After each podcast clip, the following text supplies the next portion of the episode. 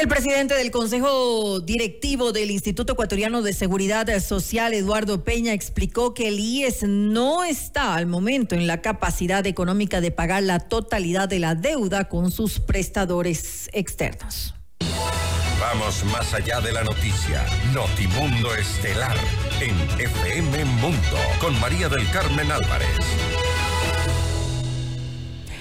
Nos acompaña a esta hora el ingeniero César Serrano. Él es em, representante de la Asociación Nacional de Prestadores Externos de Servicios de Salud, AMPES. Muy buenas eh, noches, ingeniero Serrano. Gracias por acompañarnos em, en este eh, espacio informativo. Le saluda María del Carmen Álvarez. No lo